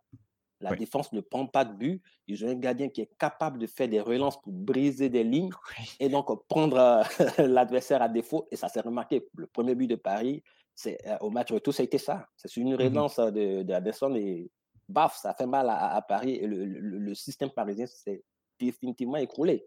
Mmh et donc, oui, vas-y. Ah ben, je disais que, que, Manchester City est en mission là, présentement pour aller chercher cette euh, Ligue des Champions. Là, ils n'ont qu'un seul objectif en tête avec le, championnat qui, qui est bouclé. Euh, sont, sont, en mission, clairement. Clairement, c'est pour ça que les investisseurs ont pris ce club-là, c'est d'être euh, sur le toit de l'Europe Paris, c'était également la mission du Qatar, mais Paris, pour le moment, échoue aux portes de mmh la finale ou bien à la finale. City, c'est sa première finale depuis l'avènement des, des nouveaux investisseurs. Donc, pour eux, c'est donc l'occasion de, on, va dire, entre guillemets, là, entériner ou couronner tout ce qu'ils ont fait comme effort depuis l'avènement Yaya Touré à aujourd'hui. Mmh donc, c'est une équipe qui s'est bâtie sur des décennies, sur une décennie, et qui aujourd'hui a la chance de pouvoir remporter cette finale-là. Et pour Guardiola, c'est également aussi une occasion de montrer qu'il est capable de remporter la Ligue des Champions sans Lionel Messi. Euh, mmh parce qu'on sait que Guardiola a remporté ces deux Ligues des Champions avec le Barcelone et avec Lionel Messi. Et tout le monde dit qu'il n'est pas capable de remporter la Ligue des Champions sans Messi. Il est allé à, au Bayern, il a échoué au, au des demi-finales. C'est sa première finale en 10 ans. Pour un entraîneur comme lui, c'est énorme. Mmh on, le considère comme le meilleur entraîneur de, de, de, de l'Europe en ce moment-ci. Et il a, eu, il a végété dix années avant de retrouver cette finale. C'est hallucinant. Puis je, je, pense que Manchester City est favori de cette finale-là, quoique euh, je n'enterrerai pas l'équipe de Chelsea euh, tout de suite parce que je pense qu'ils ont leur mot à dire. Là. Oui, c'est deux équipes qui se connaissent, c'est deux, deux, équipes qui vont se jouer, qui se jouent en championnat, qui se jouent mmh. dans les compétitions domestiques. Et mmh. c'est deux styles presque identiques au niveau donc de l'intensité qu'on met sur l'adversaire. Mmh euh, euh, comment on appelle ça? City a cette possibilité-là de jouer entre les lignes. Ils ont un gardien qui sait faire de très belles relances. Ils ont une solidité défensive, ce qu'a également Chelsea. La mmh différence va se jouer au niveau du réalisme des attaquants. Et, là, c'est là où City a cet avantage-là par rapport à Chelsea. Parce qu'ils ont des joueurs qui, savent conclure à la différence de, Chelsea. Mmh Ça va être euh, vraiment intéressant de, voir cette finale-là. 100% anglaise, moi, euh, étant fan de soccer anglais, je suis euh, choyé ici. en tant que fan de Manchester United, je suis également choyé de regarder l'affiche de la finale de la Ligue Europa bon, euh, la Roma qui, euh, qui nous a fait peur, euh, en fait, qui m'a fait peur au début des, au premier match de demi-finale, mais finalement, face à la machine et au, talent présentement du duo Fernandez-Cavani, la Roma n'a pas été capable de, créer. a été capable de créer, mais le rouleau compresseur Manchester United était beaucoup trop gros pour, pour l'équipe italienne. La remontada n'a pas eu lieu, c'est ce qu'on peut, on peut dire pour, pour les Romains qui, au regard des deux matchs, n'ont pas démérité parce que surtout au match retour, ils ont eu énormément d'occasions au début de, durant les 15 premières minutes pour faire la différence. Ils sont tombés sur un excellent David Derrea qui mmh a annulé toutes les occasions de, de cette équipe-là. Et comme tu l'as dit, Edison Cavani, c'est Monsieur Ligue Europa. 15 mmh buts en 14 apparitions, c'est quelque chose d'énorme pour lui. Et il fait des doublés au match aller, il fait un doublé au match retour. En fait, il est en mission. Lui, mmh clairement, il est en mission. Il veut que Manchester remporte ce trophée-là. Il ne faut pas oublier que Manchester a une expérience aussi à ce niveau-là parce qu'ils ont remporté l'édition quand Mourinho était sur, sur, le banc. Donc, il y a certains joueurs de, cet effectif-là qui ont déjà goûté à cette finale-là et qui savent ce que c'est. Donc, pour eux, c'est un, un plus dans, dans, dans, dans, la finale qui, les a, qui, qui, qui, va les opposer au sous-marin jaune. Donc, mmh euh, moi, je dirais que pour l'ensemble de, de, de, cette double confrontation-là entre City, et, du moins United et la Roma, c'est mérité pour, euh, pour United parce que clairement, ils avaient au-delà de, de Derea qui était impeccable sur la ligne des buts, ils avaient des attaquants qui étaient en réussite et qui savaient conclure. Ils, avaient, ils ont des joueurs à, l'instant de, de, son rival euh, de, de, de, City qui peuvent briser des lignes, qui mmh peuvent jouer dans le dos de la défense. Euh, on, a parlé de Bruno Fernandez. Il y a aussi Paul Pogba qui a cette euh, capacité-là aussi à jouer dans le dos de la défense. Donc, ils ont assez de gens assez techniques qui peuvent manipuler le ballon, qui peuvent déjouer le système mis en place par l'adversaire et retrouver des, flèches en attaque. Il y a assez d'attaquants rapides au niveau de, de, United pour faire la différence. Et c'est ça qui a, qui a prévalu dans, dans cette double confrontation avec euh, la Roma.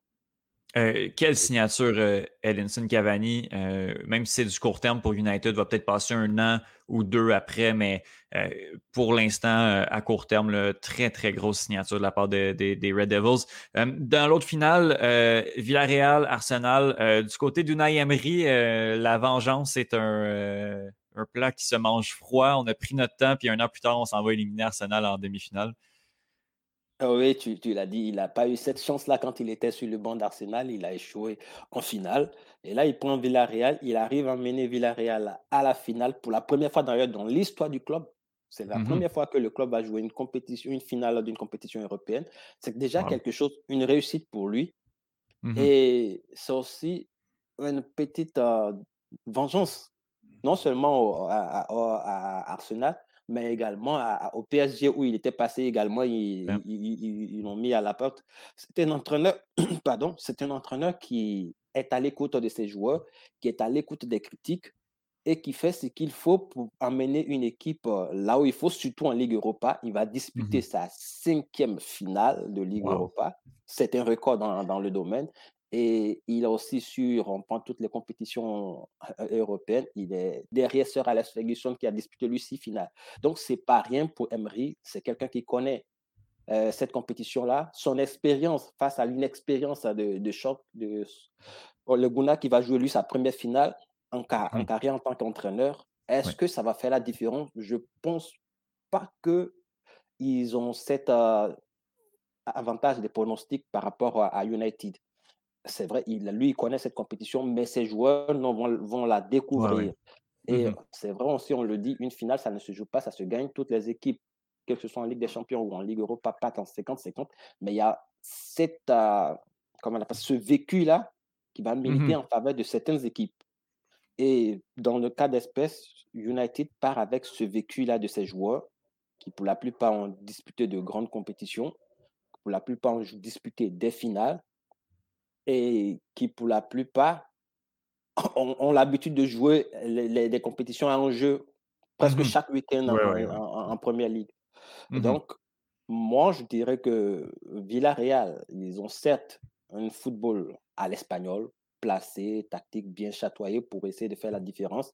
Mais quand on a Bruno Fernandez dans, dans, dans l'équipe adverse, on a une défense certes un peu lourde par moment, Mmh mais qui est capable, avec des réas, de sortir toute action offensive, je pense que si la, décision va se faire, il y a le duo Cavani-Fernandez qu'il faudrait suivre de près parce qu'ils peuvent à tout moment faire basculer la rencontre au profit de, de, Manchester United.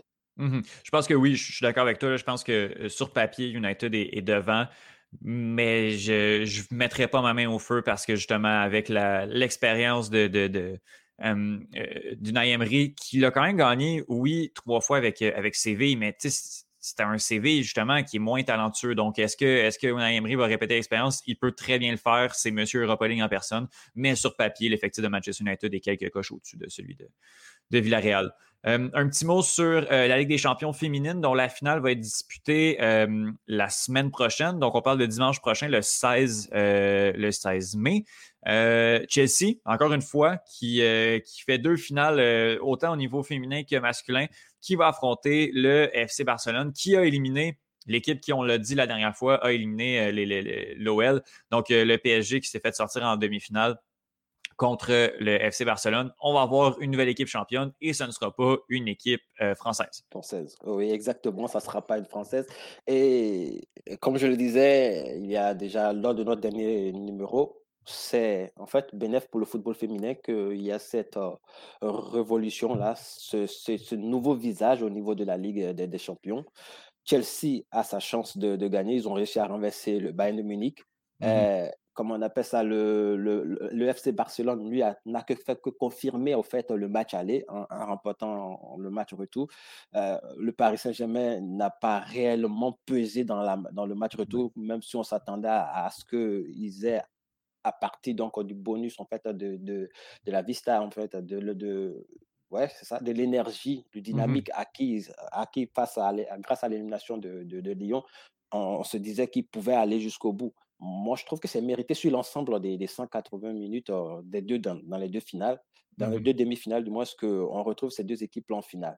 Qui va remporter, je ne saurais le dire parce que je ne suis pas réellement en tant que tel euh, ces, ces finales. J'ai juste regardé quelques matchs de ces deux équipes et je mmh pense qu'en en fait, là également, c'est du 50-50. On, on, souhaite qu'il y ait un beau spectacle pour que le football féminin, encore, surtout en Europe, gagne encore en audience. Euh, oui, euh, ça, va être, vraiment intéressant. Chelsea qui, pile encore une fois sur le championnat euh, anglais féminin. On regarde ça un peu, nous, du côté des, Trois Lions. donc, ça, va être, très intéressant. Barcelone qui, de son côté, est une, très solide équipe. Moi non plus, je ne me lancerai pas dans un pronostic. On peut juste s'asseoir et, regarder une superbe finale entre deux, deux équipes élites européennes. pour terminer, un petit mot sur l'entraîneur qui, qui, tel un chat, a 12 vies. 12 euh, chances euh, après quelques passages mitigés dans, les, ces dernières équipes. José Mourinho retourne en Italie et euh, se, retrouve avec la Roma trois semaines, deux semaines après s'est fait limoger de Tottenham. Ben, en ce sens-là, il mérite son surnom de Special One. Moi, je me disais que c'était la, fin de, de, l'épisode de Mourinho au niveau du, des, des bancs dans un club avec euh, ce fiasco entre guillemets mmh de, de, Tottenham parce que sa politique, clairement, ne, ne fait plus recette. Il a été remercié à, United, il est remercié à Tottenham. Il a mmh une seconde chance avec la Roma, je dirais une nouvelle chance avec la Roma de, de, repartir sur de nouvelles bases, même si on sait que la plupart des entraîneurs aiment mourir avec leurs idées. Moi, mmh j'espère que son retour en Italie va lui permettre de repenser son football mmh en, en, prenant en compte en fait les critiques qu'il a reçues quand il était à United et à Tottenham. Il faut essayer de repenser le football. Un entraîneur, c'est vrai, il meurt avec ses idées, mais à un moment donné, c'est assez on va dire, c'est pas réfléchi mmh lorsque tu décides de vraiment t'entêter dans un, dans un schéma qui ne marche pas. Mmh euh, Mourinho a, a, réussi en Italie avec l'Inter. Il a gagné la Ligue des Champions, il a gagné le championnat. La Roma espère qu'il va revenir donc remettre l'équipe dans, dans, les premiers rôles au niveau du championnat. Ça fait longtemps que la Roma ne joue pas les premiers rôles. Mmh Est-ce que Mourinho va réussir? Moi, je l'espère pour lui. Ça sera aussi bien pour le championnat italien d'avoir un, un, José Mourinho qui est sûr, il y aura de l'enjeu. Mmh le championnat va plus se résumer entre la Juventus euh, ou et les clubs milanais, mais ça va s'éclater un tout petit peu. Je pense que dans l'ensemble, sa présence même en soi va redonner une petite dynamique à, la Série A. Ça va aussi pousser certaines personnes à aller regarder de nouveau ce championnat-là. Mmh Donc pour ça, déjà, c'est bénéfique. J'ai hâte de voir euh, ce qu'il va faire avec les éléments qu'il a sous la main. Bon, il y a Chris Marling qui va, euh, qui, va retrouver euh, ancien joueur de Manchester United. Bon, peut-être qu'il va, va bien se plaire, mais après ça, si on regarde les, schémas, les derniers schémas qu'il a joué, où il a essayé d'y aller avec l'explosivité de Ming Song et Harry Kane, on n'a pas ça sous la main à la Roma.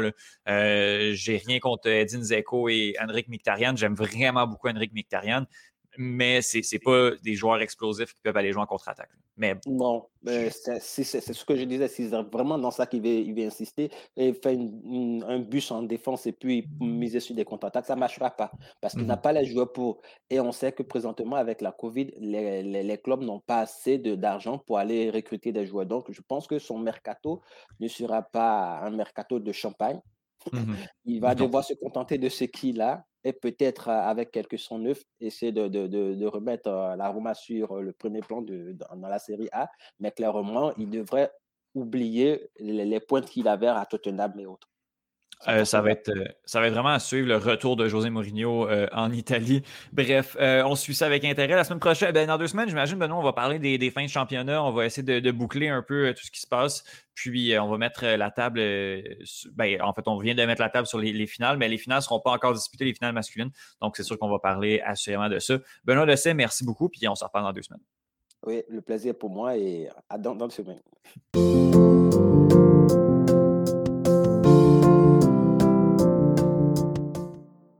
Yes, je suis vraiment content de jaser avec euh, Thomas Lafont pour, euh, pour parler un peu de, MMA et de catch. Fait comme un peu nos, nos deux passions, nos, deux champs d'intérêt qu'on va mixer ensemble pour faire des, des, tops et s'amuser un peu en, mode discussion. Thomas Lafont, comment ça va? Ça va très bien, toi? ça va bien. Je suis content, je suis content de jaser avec toi. dans le fond, qu'est-ce qu'on a préparé? Chacun de notre côté, c'est qu'on a pris trois athlètes euh, qui sont passés du catch au MMA ou l'inverse. Donc, euh, moi, j'ai pris euh, des, anciens euh, lutteurs qui sont allés faire des, combats dans martiaux mix et toi, ben, tu as fait l'inverse. Ça ressemble à ça? Oui. Parfait. Fait, qu'on a nos tops, puis je pense qu'on va juste y aller un à la suite de l'autre question, qu'on puisse discuter aussi du legacy de l'athlète en question puis de, de jaser de ça. Donc, euh, veux-tu, tu m'as dit que tu avais des mentions spéciales euh, tout d'abord, que, tu ne pouvais pas rentrer dans, ton top 3. Donc, euh, vas-y vas en premier avec tes mentions, tes mentions spéciales. Oui, ben écoute, j'en ai deux, trois. je vais commencer avec Dan Severn, mmh. que, j'ai appris hier, qui était une, légende du, tu du MMA, que je savais déjà un mais je savais pas qu'il avait lutté aussi. Par contre, dans la lutte, c'est beaucoup moins impressionnant. Euh, il, y a seulement deux championnats euh, NWA euh, qu'il a gagné dans les années 90. Euh, ainsi que, ainsi que quelques, quelques combats au Japon dans les années 90 quand c'était quand, quand, quand, quand c'était moins gros. Dans, mmh dans le fond, c'est semblable à ce que Ken Shamrock a fait, mais il l'a fait plus tard, puis avec moins d'impact euh, dans la lutte. Par contre, MMA, c'est une autre chose. Mmh fait que Dan Severn, as-tu euh, d'autres? parce que moi, il est peut-être peut-être que tu as des noms dans mon, euh, dans mon top, là, donc euh, vas-y avec toutes tes mentions. Puis, on va y aller. J'ai aussi Antonio Inoki. Lui, tu connais peut-être pas. C'est un, un, promoteur japonais dans, les années 70, 80, 90. Et lui, lui il a plusieurs. C'est un lutteur.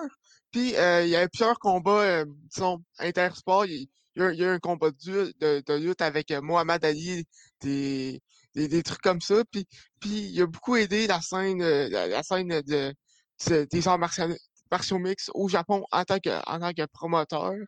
Euh, donc, c'est un peu un, un wildcard ici, mais ça reste quand même une légende de, la lutte japonaise avec, avec des, des, grosses réalités, notamment Minoru Suzuki, puis Masataku Funaki, des, des, des légendes au, au Japon dans, les années 80-90, puis même aujourd'hui encore. Très cool. Euh, puis, puis en terminant, j'avais euh, Matt Riddle. Lui, je ne sais pas si tu connais. Il était à la UFC un.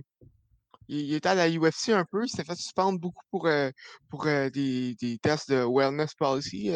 des, parce que lui, il aime beaucoup la, marijuana, la, marijuana. Oui. Et il est arrivé, il est arrivé à la WWE assez euh, récemment, il y a deux, trois ans. Et euh, ben, moi, personnellement, j'aime beaucoup son personnage. Euh, son personnage, je, très un peu laid back. ben, tu sais, qui, disons, un, ben, je n'ai pas, je, pas de terme, mais son personnage, c'est clairement quelqu'un qui prend du pot, disons oh, il, est très, il est très relax, il est très les cheveux longs, très surfer. Là. Ouais, c'est ça. Puis aussi, il lutte sans, sans, protection, ce qui, est, très, très rare. Même pas de même pas de, de, de bottes de lutte ni rien. Il lutte nu-pied.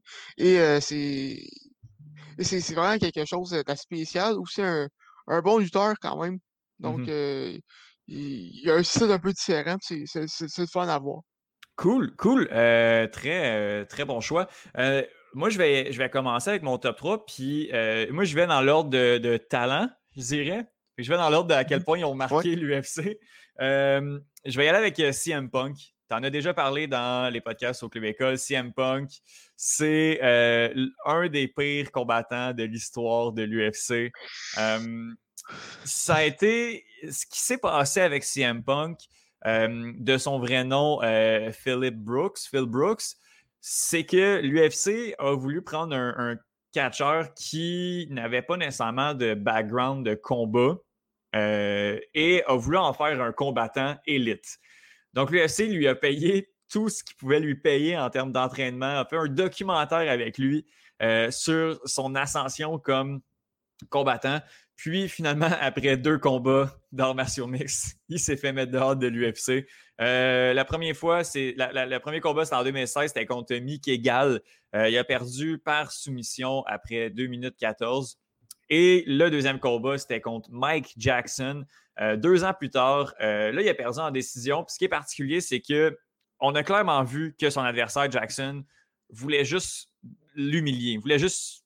On aurait, il aurait pu le finir rapidement, rapidement, mais il a préféré juste en faire comme assez pour pas qu'il finisse, mais pour vraiment le dominer puis montrer que c'était euh, que, c'était lui qui était au-dessus. Puis ben, Dana White, le président de l'UFC, n'a pas aimé ça. D'avoir, j'imagine, d'avoir dépensé autant d'argent sur CM Punk, puis qu'un nobody, parce qu'honnêtement, euh, Mike Jackson, c'est pas un grand combattant, qu'un nobody l'humilie comme ça, vraiment pas aimé ça. Donc, a viré CM Punk et Mike Jackson par la suite, même si Mike Jackson avait gagné le combat. Donc, euh, ouais, je pense que hum, c'est pas rien contre le catcheur en tant que tel, contre le lutteur en tant que tel, mais euh, ça reste une discipline sportive, ça s'apprend pas en un an. Puis, CM Punk est le grand exemple de tout ça. Ben, t'as pas tort. Euh, j'avoue que sa carrière de UFC est, loin d'être usante. Par contre, à sa défense, lors du deuxième combat de Jackson, dans les dans, les semaines qui précédaient le combat, il était, il, était en plein milieu d'un procès contre des mmh. docteurs de la WWE.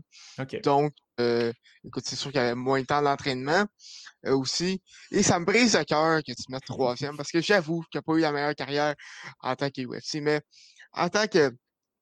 Si tu penses juste à, à, au spotlight qu'il a un peu donné au UFC parce que avec son background de, de parce que la UFC a beaucoup pris des aspects d'ailleurs, notamment avec la promotion des combats. Puis, mmh s'il y a une affaire que CM Punk a, c'est la, la, notoriété qui vient avec la WWE. Puis aussi le fait que c'est qu'il est excellent au micro, euh, dans, des, dans des promos, euh, dans des. Euh, ben, pour, pour hyper un, un match, euh, c'est mmh l'expression. Ben puis en tant que en tant que lutteur, il y a il y, a, il, y a, un CV assez impressionnant.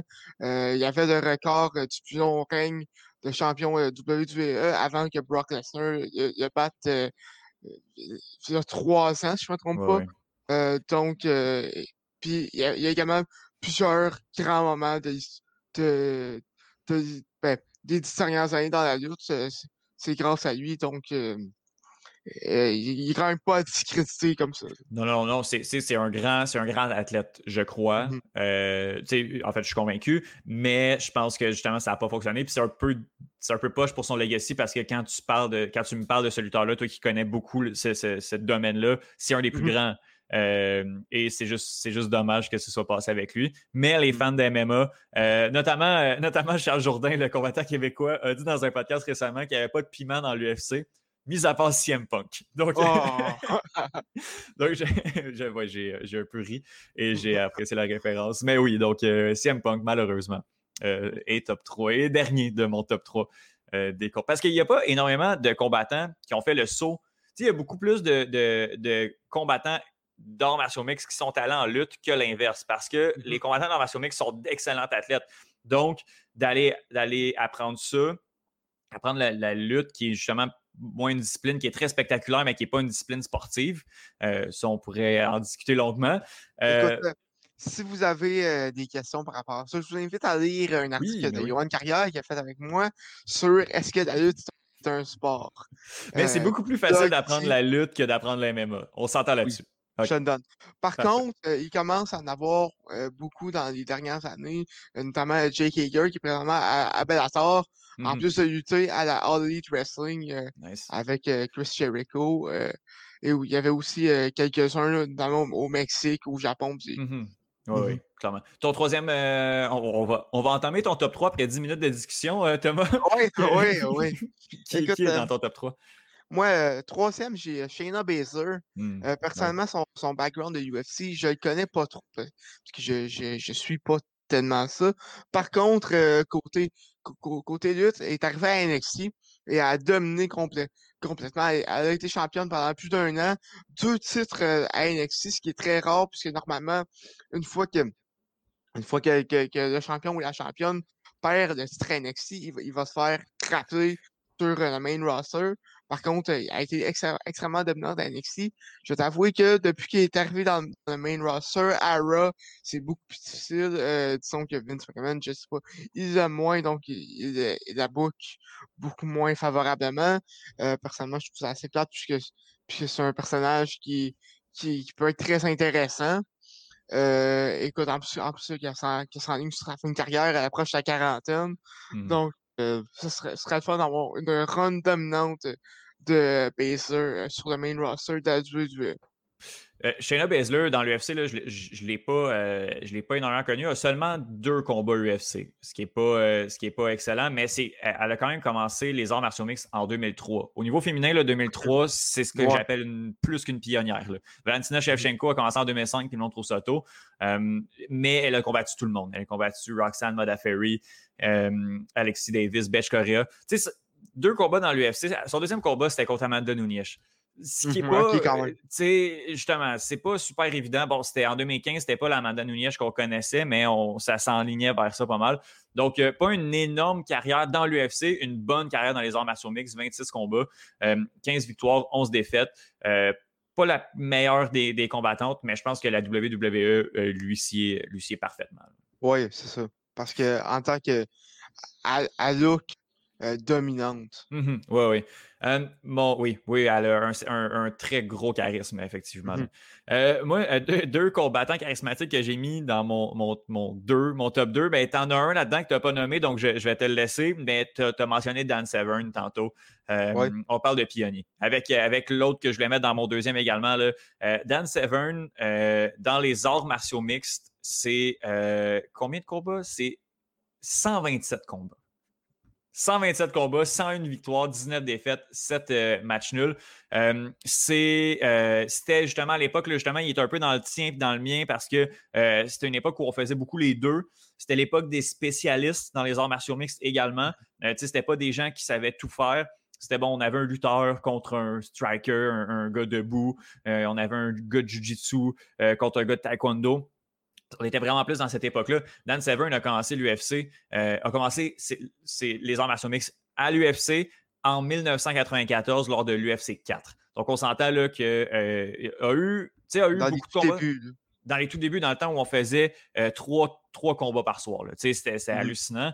il n'y a pas énormément de combats dans l'UFC. En a peut-être une dizaine, mais ça a été un des premiers grands, grands champions qui a amené le sport à un, une nouvelle, nouvelle étape, notamment, j'imagine, avec ton top 2 ou ton top 1 également.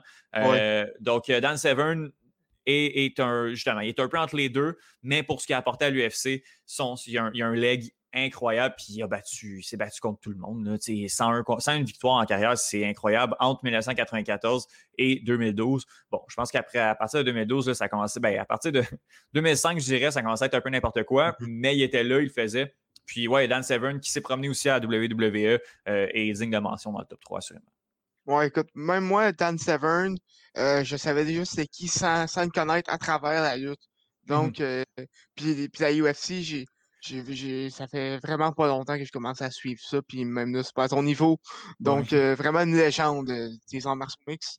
Euh, moi, mon top 2, ça va être une fille que je connais très bien, Ronda Rousey. Ben oui, ben oui. En tant que, en tant que tant, les arts martiaux mix, je pense qu'on peut dire que, que, c'est elle qui a mis les arts martiaux féminins sur, sur la map. c'est vraiment l'expression. dans la lutte aussi, elle a eu un grand impact, même si ça a été une, un passage de courte durée, euh, seulement à peu près, je dirais, un, un peu plus d'un an. Elle a quand même été championne euh, féminine de, de Raw pendant euh, près de six mois. Elle a, main event, elle a, fait partie du premier main event féminin de, de l'histoire de WrestleMania à WrestleMania 35 il y a deux ans. Par contre, euh, par contre, je, je t'avoue que vers la fin de, la fin de sa run à WWE, c'était pas facile. Euh, disons que les, les fans l'avaient rejeté un peu en tant, en tant que face, euh, en tant que gentil, disons comme ça, en mmh faveur de, en faveur de Becky Lynch. Puis ça, disons qu'elle qu'elle a pas bien pris, puis elle comprenait pas, disons, un peu les, les aspects plus, plus qui, qui, fait, qui fait de ce que, ce que c'est. Mmh puis elle avait notamment fait une, une, une entrevue euh, shoot, une entrevue en vrai, où est-ce que où est-ce qu'elle a, chialé beaucoup contre la lutte. Puis, puis que ça n'a pas aidé sa réputation euh, dans, le, dans, le monde, euh, dans le monde de la lutte.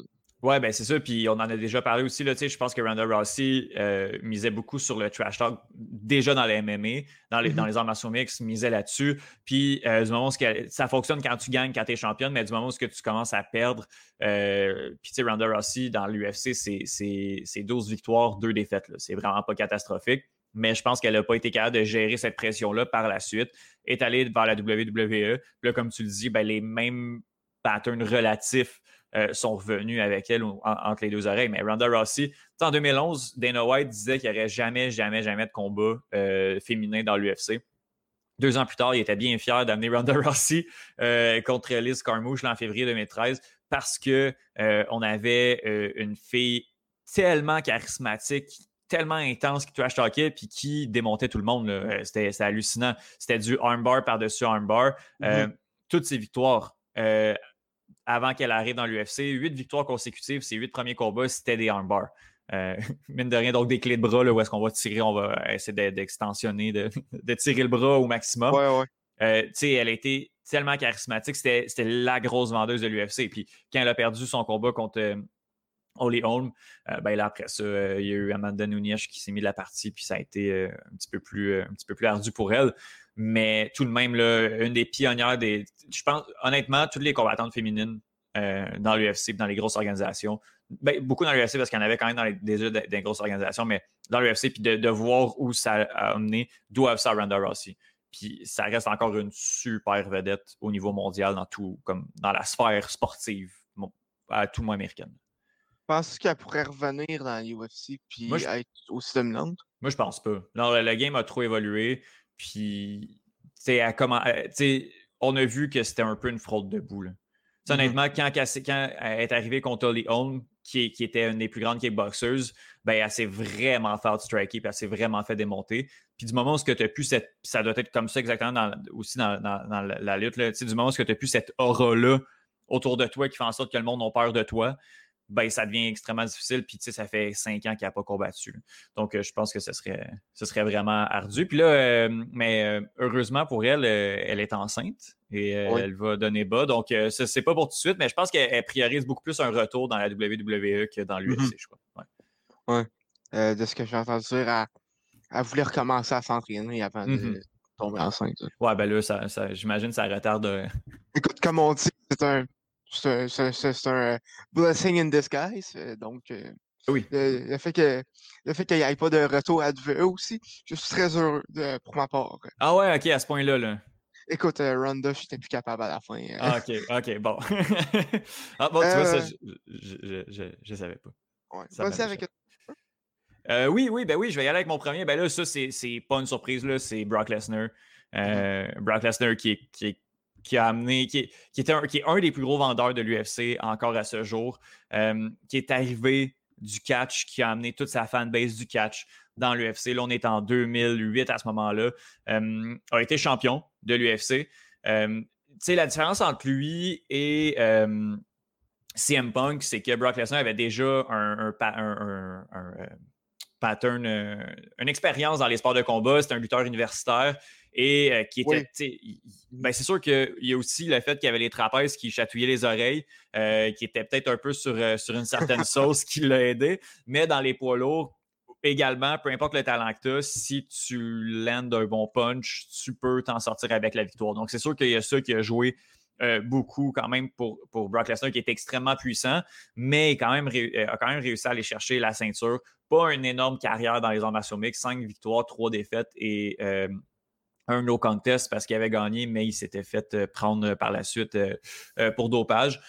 donc, il a, il a amené quelque chose à l'UFC. Il a amené une nouvelle fanbase. Il a amené aussi des, des money fights, des gros combats. après ça, c'est quelqu'un qui n'aimait pas ça avoir mal. C'est niaiseux mm-hmm. un peu, mais c'est quelqu'un qui ne tolère pas beaucoup la douleur, que quand il reçoit quand il se fait connecter solidement après ça, il n'est pas capable de, réagir convenablement. Il y en a qui ça réveille, il y en a qui ont plus de tolérance. Mais je pense que les arts martiaux mixtes, n'était pas nécessairement fait pour lui. Euh, je pense que, puis il est encore lutteur, il est revenu à la lutte également. Je pense que c'est vraiment plus approprié pour lui. Mais quand même, il a été champion des poids lourds. Euh, mais ça s'est rapidement calmé de, son côté. Mais tout de même, grosse, grosse carrière et. Ben, pas grosse carrière, mais euh, gros leg à l'UFC, assurément. Gros leg dans la WWE, je crois. Euh, ouais, ouais.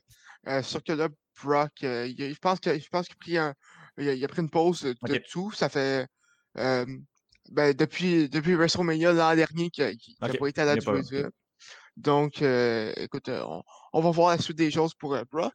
Ben oui. je vais y aller avec mon top 1. Moi, c'est Ken Shamrock, qui, a eu autant un gros impact dans le monde de la lutte que dans le monde de la UFC. Si je ne me trompe pas, je pense qu'il est, est dans le temple de la renommée de la UFC. Oui, oui. Avec Dan Severn, c'est dans, les pionniers. Oui, oui. Grosse guerre avec Tito Ortiz notamment. Euh, Ken Shamrock, ce qui, est spécial, c'est qu'il a amené un nouveau style de. Ben, il a amené le, le MMA à la lutte. Euh, mm-hmm. Avec notamment son. son, son, euh, son, ben, son, je ne sais pas son costume, mais son, son, son attirail avec euh, les, les, gants de gants du UFC. Il n'y avait personne qui avait, qui avait ça à la lutte. Mm-hmm. euh, C'était aussi un personnage très. qui il se permet que c'est son mean business. Mmh quand, quand, quand, il arrive, tu sais que, tu sais que ça niaisera pas. Euh, notamment, il, il, a eu une bonne carrière. Euh, champion intercontinental deux fois à la WWE. Euh, il, il, a été, euh, il a remporté le tournoi King of the Ring en, en, en 98. Il a été euh, champion par équipe aussi pendant, pendant l'attitude era. Ça a été, ça a été un gros, un, un, solide nom pendant l'attitude era, fin années 90 du côté de la WWE. De, de, de, côté de la WWE. Il a mmh également aidé à populariser euh, le ankle lock dans la lutte. Oui. Euh, prise, qui, prise qui est notamment utilisée encore aujourd'hui par Kurt Angle. Euh, il, puis il lutte encore aujourd'hui avec Impact Wrestling. Euh, une, une, fédération, je, je dirais peut-être à la, la, troisième, quatrième fédération en Amérique du Nord, euh, ce qui est quand même assez respectable, euh, qui, qui lutte encore à son âge à, ah, à la TV. Il a quel âge? J'ai 57 ans. ouais. Ah. Mais écoute, il, se débrouille encore correctement, disons-le comme mmh ça. Oui. Euh, grosse, grosse carrière dans les, les arts martiaux mixtes également du premier UFC. avait déjà fait des combats d'arts martiaux mixtes avant 92-93, avant que, que, que l'UFC existe, ce qui, ce qui signifie qu'il y a énormément de combats également. Je ne savais pas qu'il y avait un si gros leg que ça euh, dans la WWE, mais un des grands, un des premiers champions également, puis un des gros trash talkers. Euh, sans avoir un caractère assez particulier également, mmh mais on aime ça aussi dans, dans ces sports de, de combat. Ken Shamrock, énorme, très, très, très gros nom. Grosse rivalité avec euh, Royce Gracie, qui a également été son dernier combat MMA en carrière en 2016. Le gars, 57 ans, présentement, il va avoir genre 52 euh, au Bellator. Le Bellator qui, s'amusait dans ces années-là à faire des combats un peu particuliers. Mais ouais, ouais, grosse, grosse guerre avec, euh, avec Royce Gracie et Tito Ortiz notamment. Ben, Thomas, on a fait un petit peu plus de temps que prévu, mais c'était vraiment, vraiment intéressant d'en savoir plus sur, euh, sur ces athlètes-là qui se sont promenés entre les, les deux disciplines. Euh, merci. Merci beaucoup. J'adore, j'adore discuter de WWE avec toi, puis ça commence à tu commences à venir me chercher là, tranquillement. Là. Ah, parfait, ça. merci beaucoup. On s'en parle bientôt. Yes.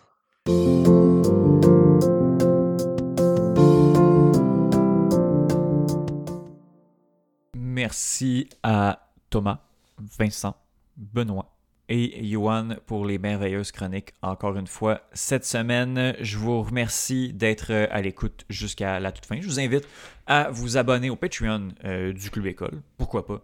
Euh, que ce soit pour un don unique euh, au projet ou pour donner des dons de manière régulière, patreon.com slash le club école. la semaine prochaine, pour l'épisode numéro 14 de d'un bout de d'un bout à l'autre. De d'un bout à l'autre bref. Là je suis en train de sortir mon horaire parce que je me fais je me fais avoir. Ben oui on va parler. Ah oui c'est ça. Donc euh, repêchage de la LCF. Euh, on va parler olympique avec Justine Lompré qui va faire son retour. Euh, elle qui était là la semaine dernière, donc elle va revenir. Et il faudrait bien qu'on parle club de foot Montréal et résultats, surtout qui, de ce que j'ai compris, il va y avoir deux matchs cette semaine. Donc on regarde ça avec grand intérêt. Sinon, je souhaite passer une très belle semaine. C'était Étienne Boutier et vous écoutiez d'un bout à l'autre.